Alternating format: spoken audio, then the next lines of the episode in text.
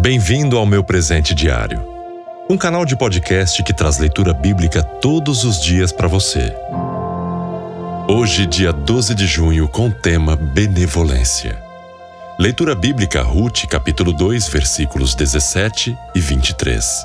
Tu, Senhor, abençoas o justo, o teu favor o proteja como um escudo.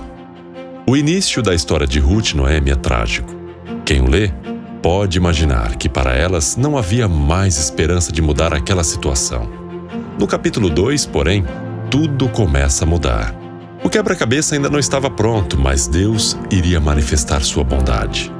No final do livro 4, versículo 14 e 15, lemos: As mulheres disseram a Noemi: Louvado seja o Senhor, que hoje não a deixou sem resgatador.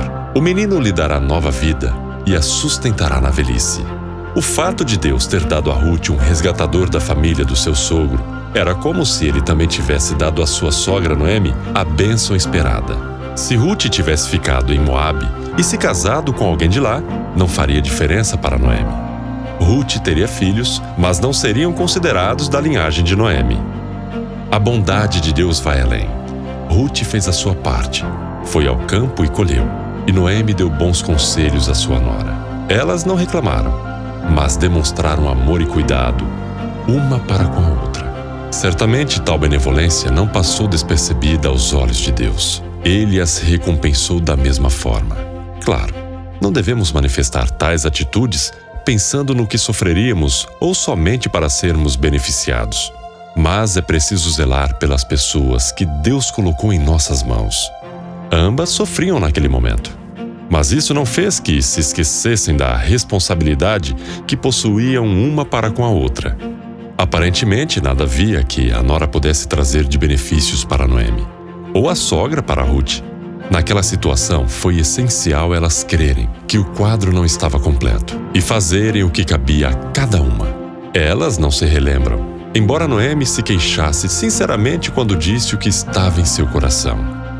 Que Deus havia pesado a mão sobre ela. Precisamos ter esperança e acreditar que a última peça ainda não foi colocada.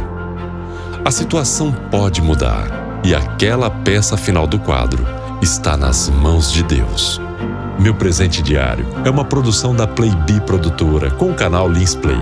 Você também pode nos acompanhar através de nossas mídias sociais, como Facebook e Instagram, ou através do site linsplay.com.br. Para que você receba todos os dias uma notificação aí na sua plataforma de áudio favorita, curta nosso canal e siga em sua plataforma Deezer, Spotify, iTunes ou Google Podcast.